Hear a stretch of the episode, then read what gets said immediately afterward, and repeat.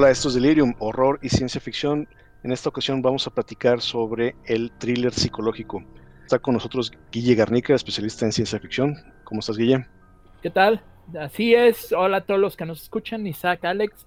Pues vamos a hablar del horror y el thriller psicológico. ¿Qué, qué, qué características necesitan las historias para poder considerarse así, llamadas así, y las diferencias entre el thriller y el horror? Excelente, qué bueno que lo mencionas, ¿eh? porque sí, que no es lo mismo el horror y el thriller psicológico. Y también para hablar del tema está con nosotros Alex de Saro, especialista en horror. Alex. Buenas noches, tardes, días a la hora que lo estén escuchando. Ya está, vamos a hablar del thriller y el horror psicológico. Alex, tú que eres el, mero mero. Pues son muy parecidos, realmente no, no, o sea, obviamente hay la diferencia de género, pero básicamente en los puntos esenciales son lo mismo. Cuando hablamos de esto, lo que lo vuelve psicológico, que no es la salida fácil y tonta que vas a encontrar si buscas en Google películas eh, por los algoritmos, te va a recomendar películas de terror horror que tengan que ver con psicología.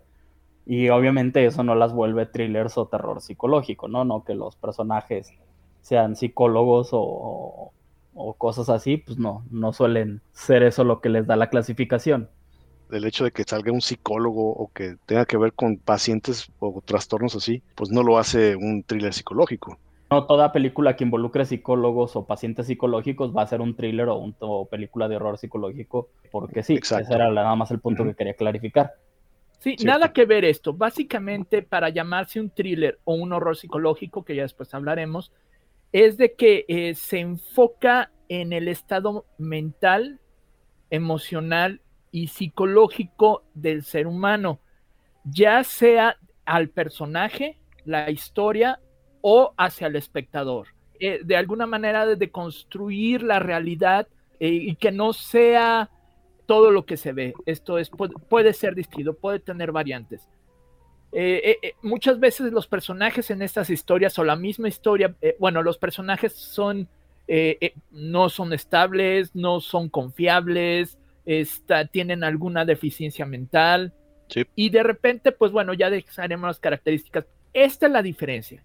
Eh, la historia trata de deconstruir una realidad y afectar de una manera mental, emocional y psicológica al espectador por medio de la historia o de los personajes o cómo es contada la historia. El thriller psicológico o el terror psicológico, a diferencia del terror normal, tiene que ver más con las sombras que con la sangre.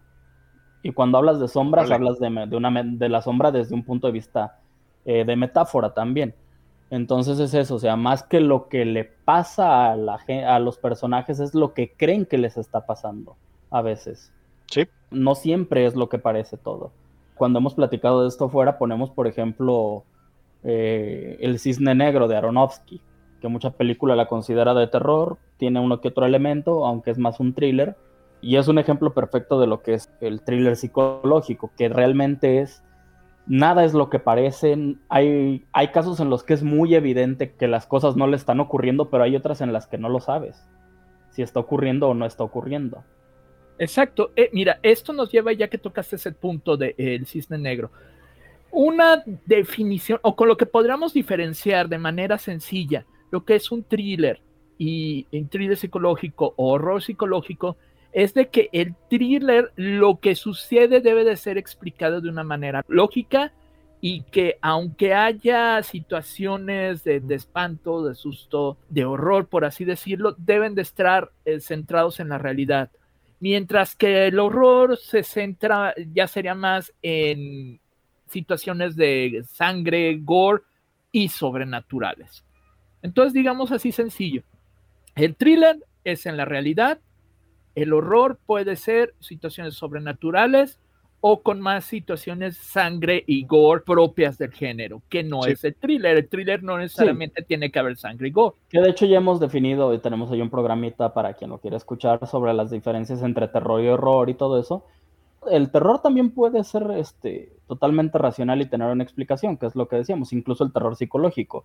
No necesariamente tiene que ir nada más con, con lo fantástico o con lo sobrenatural ahí ya centrarle un poquito más en definiciones más profundas y todo eso. El thriller a menudo se considera hasta subgénero del terror no, no del horror, sino del terror, por lo de que el terror tiene que ver con lo racional, con lo que tiene explicación, a menudo lo humano o, animal. Pero el thriller tiende a verse un poquito más cercano a lo policíaco, a, a lo detectivesco de cierta forma, y el, el, terror tiende más a estar orientado a las víctimas, ¿no?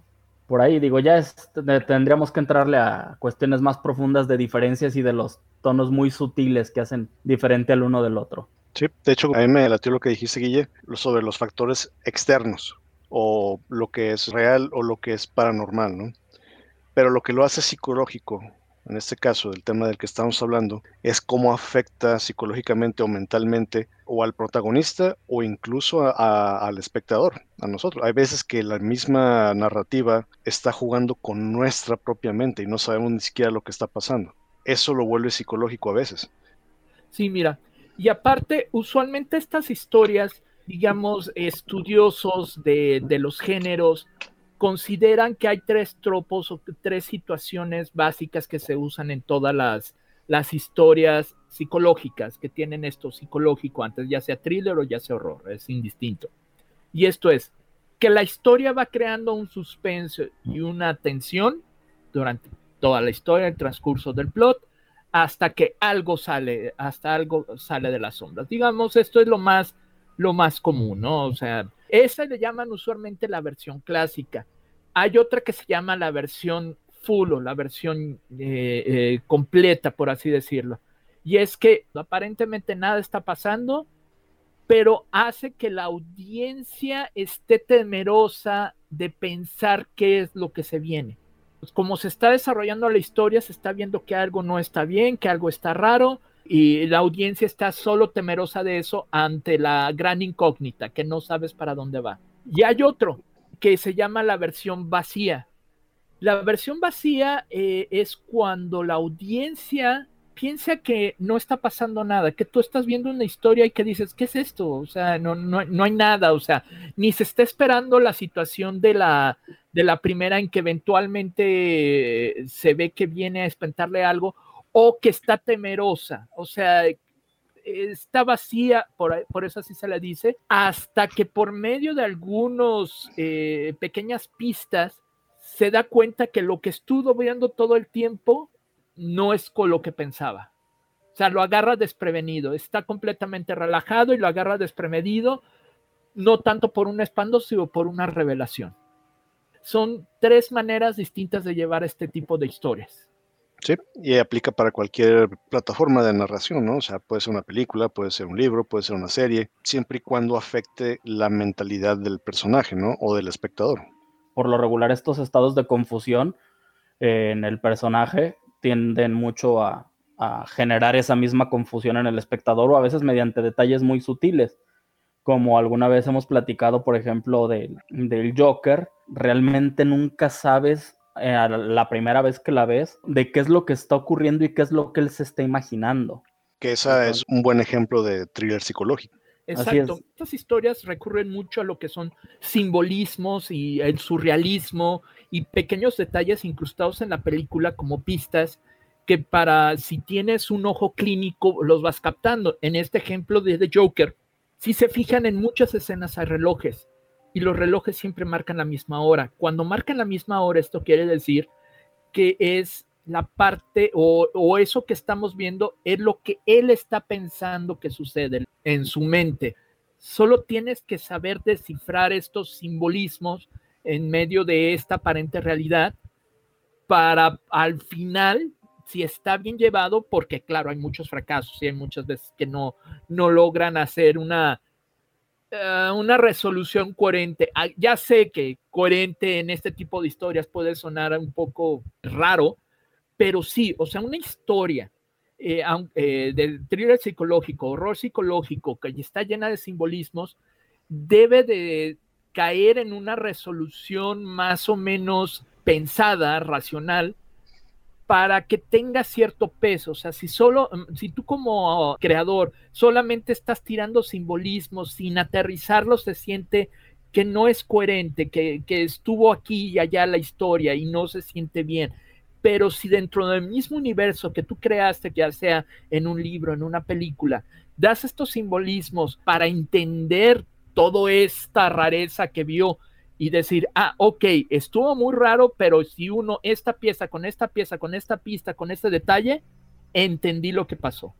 Y ese es el éxito, por ejemplo, de Joker, es el éxito de las películas de Lynch, que, que, son un, todo un viaje, surrealistas completamente, pero si sabes verla, la entiendes. No sé por qué a veces la crítica o a veces la gente en general, cuando algo no lo entiende, le tiende a dar un significado para que puedan ponerse en, un lado racional. Lynch utiliza mucho cosas así, eh, los elementos oníricos, pero no quiere decir que todos sus, o todas sus películas son oníricas. Lo que ah, pasa es que la gente entendió. De hecho, mi ejemplo más fácil para burlarme de las interpretaciones que se hacen a veces de las películas, hay una anécdota cuando Roger Corman termina de grabar eh, A Bucket of Blood, una cubetada de sangre o una cubeta de sangre, eh, a los días le dicen, oye, ¿sabes qué onda? En una semana van a destruir el set, lo normal. Él diciendo, bueno, si ya tenemos un set armado con todo montado, eh, es una oportunidad para hacer una película con muy poco dinero, que le fascina hacer eso a Corman. Entonces le habla un amigo suyo que es escritor, se van a un café, bar, y se pasan todo el día hasta la madrugada escribiendo una película en un día que es una locura escribir, hacer eso, pero lo hacen, que es The Little Shop of Horrors. Contratan actores al día siguiente, les hablan a sus amigos actores, contratan, filman la película en dos días, o sea, todo es una locura, es, en realidad es inconcebible que puedas pasar de escribir una película a filmarla en menos de una semana, pero es Corman. Termina siendo una película emblemática, a lo que yo voy con la sobreinterpretación. Cuando terminan la película, se dan cuenta a la hora de querer montarla de que les faltó una escena, de que no hay forma de encadenar dos escenas, porque les faltó firmar algo que las una. Entonces, un asistente de Corman le dice, oye, ¿te acuerdas de esta película, etcétera? Sí, ah, bueno, de lo que no utilizamos, hay una toma de una nube cruzando la luna. Entonces, meten ese material que tenían ahí para crear una elipsis entre y de esa forma unir las dos escenas. Y Corman contaba muerto de risa que a él meses después, le llegó un artículo de una revista francesa de cine donde dedicaban ocho páginas a analizar el simbolismo que había querido crear Corman con esa nube cruzando la luna cuando Corman decía, yo no sé qué simbolismo vieron porque lo que hicimos fue meter material de archivo porque nos faltó filmar una escena. El famoso patito, ¿no? Así es, entonces a veces todo esto son sobre interpretaciones, racionalizaciones hechas por la gente a posteriori sobre cosas que nunca están en las películas. Retomando un poco Joker, a veces, por ejemplo, también es importante que ciertas cosas, si te fijas, aparecen en los departamentos B, que sabemos la importancia del verbo be en inglés, y en otras no se ve dónde está apareciendo, pero intuyes que es en otro lugar o en otro tipo de departamento, pero cuando va a entrar a ciertas cosas se ve la B este, También tiene que ver la vestimenta, que en algunos está vestido con colores muy vivos y en otras circunstancias con colores muy parcos, que es más como es él en realidad. Entonces, hay muchos simbolismos que tienen un sentido y que no son racionalizaciones a posteriori para hacer encajar las cosas. Ah, no, sí, porque ya están planeados. O sea, tú le diste el clavo. Es cuando la gente le da un significado que no está ahí, o que piensa de más, o le da ciertos simbolismos que no están, son creados precisamente por la mente de quien lo está viendo. Así es. Una de las cosas que tiene el thriller psicológico o el terror psicológico es precisamente que estos simbolismos, una, tienen que estar presentes y dos, tienen que ser intencionales para que le den significado a la revelación final, que es la que va a poner todo en su sitio. O sea, no es nada más poner las cosas porque sí, tienen que tener esa finalidad. Y no parezca eh, algo que te sacaste de la manga nada más para cerrar la película. Sí. De hecho, hay varios tropos y se los quiero comentar del psicológico, ya sea del thriller o del horror. Uno es, dado el simbolismo del surrealismo, el film o el libro en su caso es raro, o sea, simplemente raro. Aun cuando el simbolismo está usado, nunca es explicado. ¿Qué es lo que mencionabas tú, Alex? Hay simbolismo como el de Lynch, que sabemos de que tiene una razón por qué, pero en, las manos de un, de un creador que no tiene las tablas o el talento, eh, solo es una bonita imagen o simplemente no quiso decir nada. Los eventos del film o, de la historia mm, parecen que no están conectados de una manera coherente para que las audiencias los puedan entender fácilmente. Aún en contexto, hay eventos que parece que no tienen una causa de por qué. El desarrollo del ploto de la historia muchas veces tiene una tendencia a desarrollarse de manera poco clara. La audiencia tiene que tomar piezas que unir piezas aquí y allá en la duración de todo el film. La revelación final a veces parece irrelevante o que nada tiene que ver con el resto del film. La revelación final contradice lo que viste en toda la película, la historia.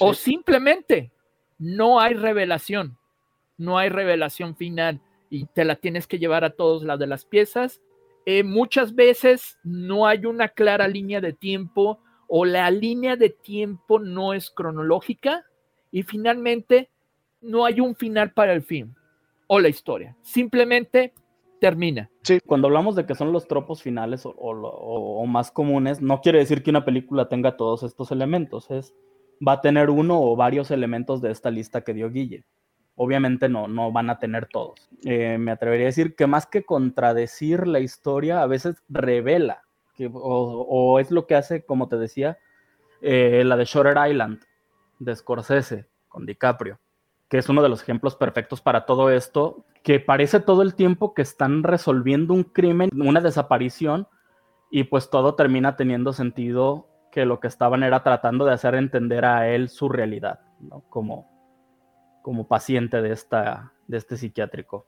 Sí, que tiene, es que cuando llegan los, el final y explican, ahí es donde entiendes todos los simbolismos que te manejó la película. Entonces a veces este final no es tanto para contradecir la historia, aunque parezca que la contradice, sino para que todo cobre sentido y te des cuenta de todas las cosas que no eran reales. Fíjense, eh, otro ejemplo que quiero sacar es la de la película Sign Mouth, muy buena película y que trata de una enfermera que pasó por un hecho eh, catastrófico y que tiene una psique algo débil. Y durante la película estás viendo que ella tiene ciertas alucinaciones con una tendencia religiosa. Durante la película, y ese es un éxito de la película, no sabes si estás viendo un thriller psicológico o horror psicológico en realidad no sabes si ella genuinamente lo está viviendo o está en su mente. O está en su mente. Y eso está muy bien llevado a la película. Es una película que se desarrolla de esas a fuego lento, poco a poco. En una pequeña revelación de unos segundos, sabes qué viste. Es una de esas películas de A24 que, que han estado haciendo muy buenas películas últimamente. De hecho, escribí sobre ella en nuestra página ideadelirium.net en español ahí pueden leer la reseña de esta película. Sí, y fíjate, ahorita que mencionabas eso, se parece mucho al plot de Babadook. Durante el desarrollo de esa película, que también se considera psicológica, pero aquí en este caso es horror psicológico, no sabemos si lo que está pasando está pasando en la mente de ella o en realidad existe este ser extraño fuera de ella. Y están jugando con la psicología no solamente de ella como personaje, sino también de nosotros que lo estamos viendo y no sabemos qué es lo que está pasando. No sabemos si está pasando en realidad o no. Todo este problema es lo que da pie a que la historia del Babadook sea mucho más conflictiva en la película y tenga mucho más peso. O sea, es un conflicto que hace fuerte al otro. En Babadook lo manejan muy bien. De hecho, las mejores historias de terror o las mejores películas de terror, creo que ya lo he dicho varias veces, tienden a ser así. Son historias o películas en las que el terror es un escenario, pero la película en realidad te está hablando, o la novela te está hablando de otras cosas más profundas. Y el escenario o el conflicto se da en un escenario de una historia de terror. Entonces, eso de darle un significado en base a los hechos que son evidentes para ciertas personas, se me hace que no, no debería de aplicar y menos en el thriller psicológico o en el horror psicológico. Porque precisamente eso es lo que lo hace poco confiable.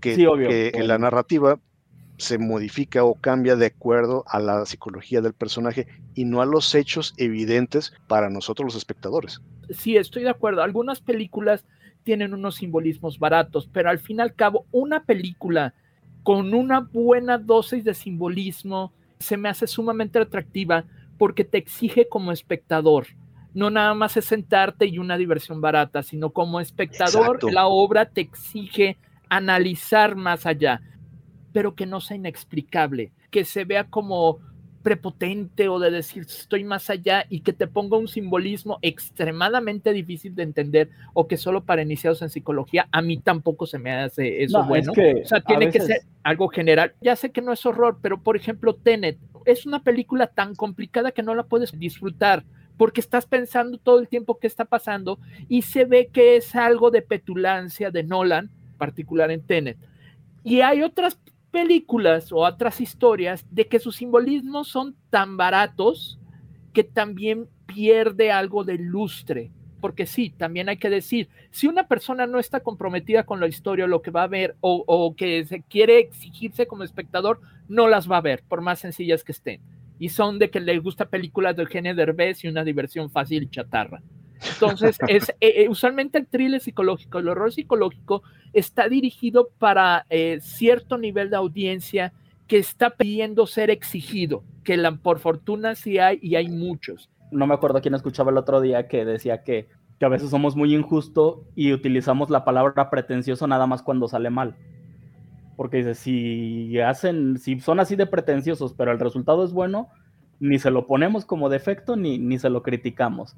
Nada más les decimos pretenciosos cuando sale mal, como Nolan con. y, buen punto, ¿eh? Estira el arte. Que es que además tendría que ser, un calificativo bueno, que sean pretenciosos. el arte tiene que ser pretencioso para estirar, digamos, para poner más allá las metas establecidas. Se necesita que ser eh, innovador y pretencioso y hay veces de que pues no sale bien, pero cuando sale bien le da un avance a cualquier arte.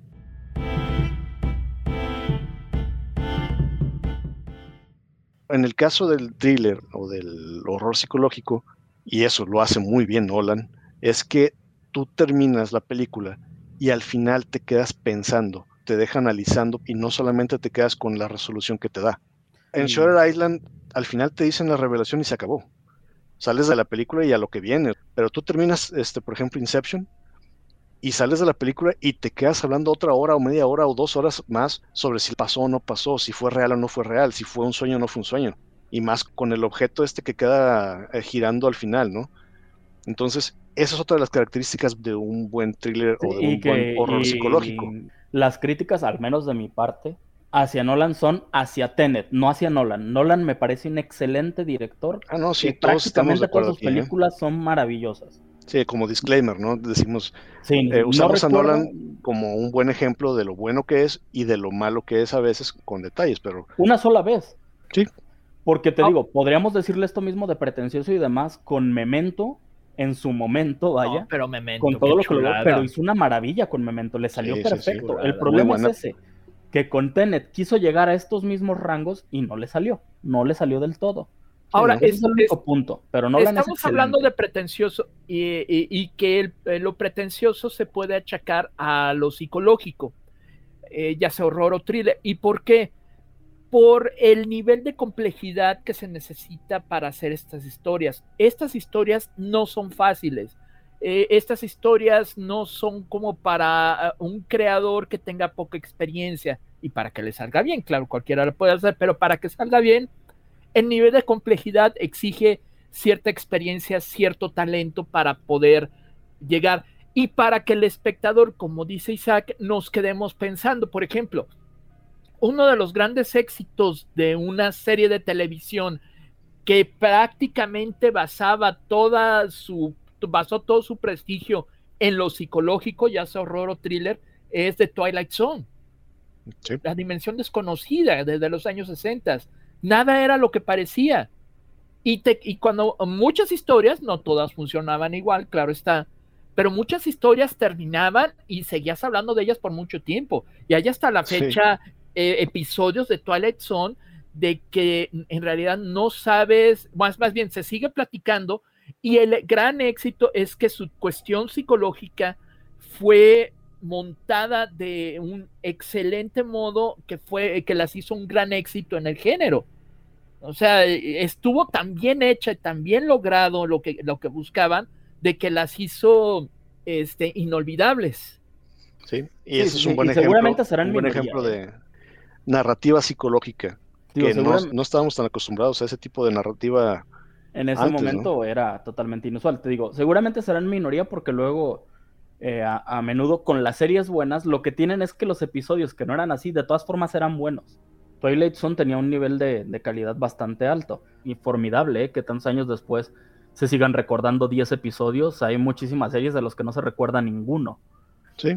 El problema que tú, solo tener yo con el thriller psicológico, con el error psicológico, y que es con el horror y el thriller mal hecho, que es vamos a hacerlo que parezca muy complejo, pero que sea muy tramposo para que todo el mundo se sienta bien consigo mismo porque entendió. Sabemos que hay muchísimo y que es muy común, porque es obvio, obviamente quieres que la tener la mayor audiencia posible en la mayoría de los estudios y que la gente se sienta muy bien, que es algo que a los grandes realizadores les importa entre poco y nada como a Fincher, como a Lynch, a Nolan. Nolan. O sea, ellos si le entiendes o no le entiendes, les importa cero. Todos modos, la gente lo va a ir a ver, porque vas a ver más el nombre. No, y de todos modos están queriendo hacer lo que están. Todos los que mencionaste son unos genios de la narrativa psicológica. Fincher. Que de hecho Fincher tiene otro gran ejemplo, aunque en su momento fue muy incomprendida y le fue mal, con El Club de la Pelea, que es otro gran ejemplo de un thriller psicológico. sí y uno de los pocos ejemplos en los que es mucho mejor la película que la novela. De acuerdo. Sí, la novela no me gustó mucho. Mm, sí. Sí, era la típica película que no la habían visto. ¿Por qué? Es tipo de, cine que te exige. Sí, es como las películas de Shyamalan, ¿no? Buen desarrollo y el clásico plot twist que te hace pensar, que te hace analizar qué es lo que está pasando. No tan difícil ni tan compleja. Y ahora tú decías American Psycho. American Psycho no se me hace tan psicológica. Tiene muy directa. Sí, pero también tiene su plot final y su twist y demás, ¿no? Pero me parece la película buena, pero tampoco la pondría como el mejor ejemplo de esto. Que de hecho todo esto no es nuevo, o sea, uno de los primeros grandes ejemplos de dónde viene todo esto psicológico, aunque sea un terror gótico, sería otra vuelta de tuerca de Henry James. Sí, la de otra vuelta de tuerca que fueron Los Inocentes. Y Los Inocentes en su momento causó revuelo porque hay el beso entre una mujer adulta y un niño y también este terror psicológico porque en realidad no sabes qué tanto es en la película que genuinamente estén en una casa embrujada o que todo sea por la frágil eh, mente de esta institutriz dejándose llevar por todo lo que dice un niño con problemas. Causó revuelo y, le, le, dio comezón a mucha gente moralista por esto, ah, eh, pero esta película, a principios de los 60, Los Inocentes, es muy buena y sí, basada en otra vuelta de tuerca de Henry James. Y que de hecho ya este, depende de la versión de, película que veas, o si prefieres leer el libro, llega un punto en que realmente, cuando ya te convences de que sí hay fantasmas, llega un punto en que no sabes quiénes son los fantasmas. Que es otra cosa, es otra vuelta de tuerca que tiene la novela, que no sabes quiénes son empiezas a dudar de si son los niños, de si ella está lidiando con niños y los demás son fantasmas, si los fantasmas son los niños y los otros están vivos, o sea, sí, lo es, que... es, muy profunda, es muy densa en ese aspecto de que por muchos momentos no sabes quién es, primero no sabes si está ocurriendo o si es ella y después no sabes si quiénes son los fantasmas, quiénes son los muertos. Sí, ese es el detalle, ¿no? Cuando no sabes lo que está pasando, si es en realidad o no, como lo que platicábamos con el libro de piedra hay sucesos, cosas extrañas que te hacen dudar de que si en verdad pasó o no pasó. Pero las circunstancias te hacen creer que sí. Vamos a hacer un ejercicio. Voy a mencionar unas películas y ustedes me dicen si entra dentro de la categoría de horror psicológico, thriller psicológico o definitivamente no es psicológico. Como lo que decías tú hace rato, ¿no, Alex? De que no porque salga. Que a veces no es psicólogo, sino sobre psicólogos. Ajá. Por poner un ejemplo, la de One Flew Over the Cuckoo's Nest pues, ni siquiera entra en, ninguna de las categorías. O sea, es drama. No, pues es que si buscas en Google te va a salir, por ejemplo, El silencio de los inocentes, que dice, sí tiene mucha carga psicológica por toda la importancia del profiling y demás, pero pues thriller psicológico, ¿de dónde? Para mí no, no es horror psicológico. no, no, no, o sea, o thriller. no, no, no, ¿de dónde? Hay mucha psicología en, la película. Exacto, y, eh, eh, nada más tomar en cuenta de que, pues también decirle a la audiencia, y cosas que ustedes ya saben, Google o el mismo Internet Movie Database a veces erra en su en cómo achacarlo, cómo colgarle un género a las películas. o sea, Lo que pasa es que se maneja por muy- tags, por keywords. Entonces, Sí. como la película tiene el keyword de psychology o psicología, porque habla de psicología, y tiene el keyword de thriller o de horror, porque pertenece al género, te la va a poner ahí.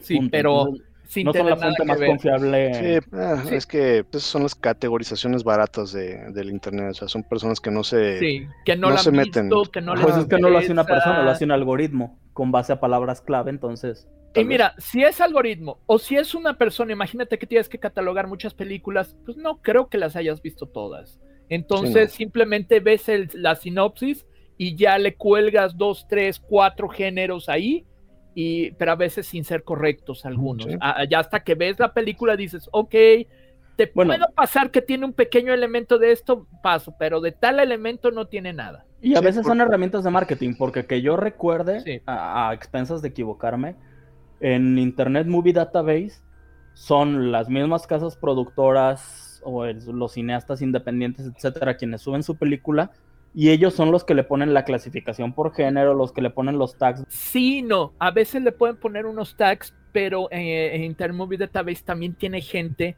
que se encarga de arreglar y acomodar y subir datos de las películas. Y a veces esta gente le mete mano a eso que originalmente se posteó.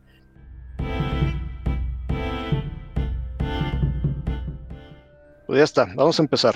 Yo les digo el nombre de la película y esto es un ejercicio que vamos a hacer también para los que nos están escuchando, precisamente para evitar caer en estos convencionalismos de, los algoritmos y ya darle en sí una, una categoría más acertada, ¿no?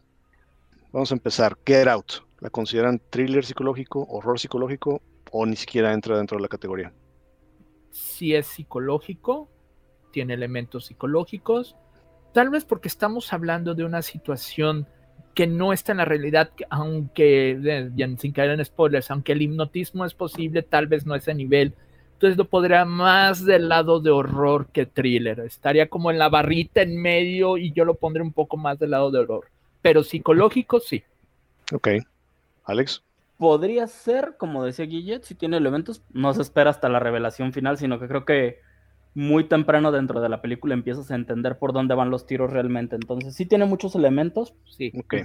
Entonces al final queda como horror psicológico. Sí, Sí. para mí sí. Ok, siguiente. Blair Witch Project. Es solo horror, para mí no es psicológico. No, ni para mí. Ok. Aunque juega mucho con la psicología de las personas que están narrando lo que están viviendo. Por su estilo de falso documental, cámara en mano, etcétera, etcétera. Pero la Sí. película siempre es de horror. Eso es lo que quería quitar de la mesa, ¿no? El falso documental, que quede bien establecido. The Witch. Sí, sí es horror, claro. Y psicológico, sí. Sí, porque Sí. hay el reveal, sí, claro. Yo te diría que, aunque se revele como una película de horror, no quiero destripar el final, pero aunque el final te deje claras las cosas, lo que ocurrió a lo largo de toda la película sí te tiene dudando de, de si es real Exacto. o si son supersticiones y demás. Y esa duda la hace psicológico, sí. Horror Exacto. psicológico. Sí, que tiene una categoría nueva, ¿no? El folk, folk horror, Sí, le llaman ahorita. creo que sí. Pues nueva no, la categoría es, medio viejita, pero sí, este, pues sí tiene que ver. Bueno, continuemos. Lighthouse. Sí, sí, sí. eh, Sí, yo creo que sí, sí. psicológico, Horror sí. y psicológico, sí. Sí. Es horror, más que thriller. Para mí es que es, Está rara, ¿eh? O sea, eh, está rara. Sí, Ahí- está contada como horror, o sea, como terror más que horror. La- Terror. las visiones que tiene, por ejemplo, cuando va subiendo a, a la torre esta Lighthouse y que se ven los tentáculos y de repente se ven otras cosas que dices tú, esto no es normal. El narrador poco confiable, pero psicológico lo es. Sí. Yo le daría un poquito más horror porque a final de cuentas, digo, el, el final te clarifica las cosas, pero pues lo que importa mucho es cómo está narrada para darle el género, ¿no? Pero en quintesencia psicológico, pero de todas, todas. Sí, sí, sí. Sí, yo también estoy de acuerdo con ustedes. La que sigue, Donnie Darko. Psicológico, sí, claro. Sí. Pero Sí, también, fíjate, Donnie eh, Darko tiene el mismo problema que Lighthouse.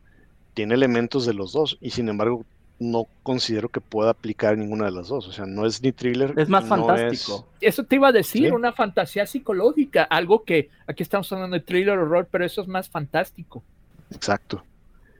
¿sí? Y, también tiene todo, o sea, la narrativa no lineal, el narrador poco confiable, elementos fantásticos, cosas que pasan en la mente, se acaba la película y, te quedas pensando en qué pasó. O sea, no es un final autoconclusivo y también te quedas platicando de la película una hora después, ¿no?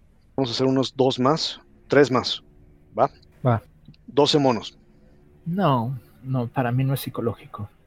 Terry Gilliam es muy dado a, jugar con la mente en sus narrativas, como en Brasil. De repente no sabes qué está pasando y de repente sí. Y también utiliza muchos elementos que no son reales. Pero en el caso de 12 monos, yo creo que sí maneja muy bien la psicología. Se me hace que tiene unos poquitos elementos, aunque fantásticos y de ciencia ficción. y que viene, pero hemos hablado que viene de la YT de Chris Marker. Y entonces te habla de viajes en el tiempo de cierta forma y y el reveal te explica por qué lo creían loco, pero... pero no es de que te cambie la percepción de la película o te cambie, te cambie todo lo que has visto, simplemente es una explicación extra, pero, pero la historia se me hace muy derecha, aún en lo fantástico y en lo sui generis que es, a mí no se me hace psicológico. No, ni a mí, aunque hable mucho de psicología, vaya, vaya. Va, esta película que les voy a poner, la voy a dividir en dos. ¿Por qué la divido en dos? Porque tiene su remake, y el remake es diferente que la original. Suspiria. Sí, horror psicológico. ¿eh? Sí, yo creo que sí. Horror, sí. Digo, Sargento. Y la nueva también es completamente psicológica. Entra dentro de estas nuevas películas que están saliendo como Midsommar, como Hereditary, que ya trabajan más la mente del espectador y del narrador, más que los elementos de terror, ¿no? Más que las cosas paranormales, los monstruos y cosas así, ¿no? que a veces, a veces da más miedo eso. Bueno, ya la última película de este ejercicio, y ustedes me dicen si es o no es psicológica y si entra dentro de la categoría del horror o el thriller. Midsommar. No. Eh, no, me cuesta trabajo ponerla como psicológico. Sí tiene algún otro elemento, pero más bien se me hace que trabaja más el suspenso, más que estar queriendo jugar con la con la expectación, en eso se me hace bastante derecho. Más bien lo veo como un suspenso. Yo sí la pongo como psicológica, como tú lo mencionaste hace rato, que estaban en la línea entre el thriller y el horror. Porque tiene ciertos elementos. Ya cuando tú analizas la película, que de repente se ven cosas, pero tú ves la película y en la misma película salen cosas que no deberían de salir. Como las caras en los árboles, como los papás de ella entre la multitud en el culto, este culto raro. O sea, ¿de dónde salen? ¿Por qué salen ahí? ¿Por qué se ven? Esos son elementos psicológicos que pasan en la mente de ella. Entonces, para mí sí entra dentro del thriller, horror psicológico, con muchísimos elementos de suspenso. Aunque sí te daría de que una vez que te das cuenta de esto, dices, bueno, ¿qué tanto ha sido real o qué no? Porque ahí te das cuenta de que la, el personaje tiene una desestabilidad emocional y psicológica. Entonces ahí te puede entrar un poco de duda, bueno, qué tanto de lo que he visto también se lo está imaginando y qué tanto no. Ok, va. Sí. Pues ya está. Esto fue el especial de horror psicológico y de delirium.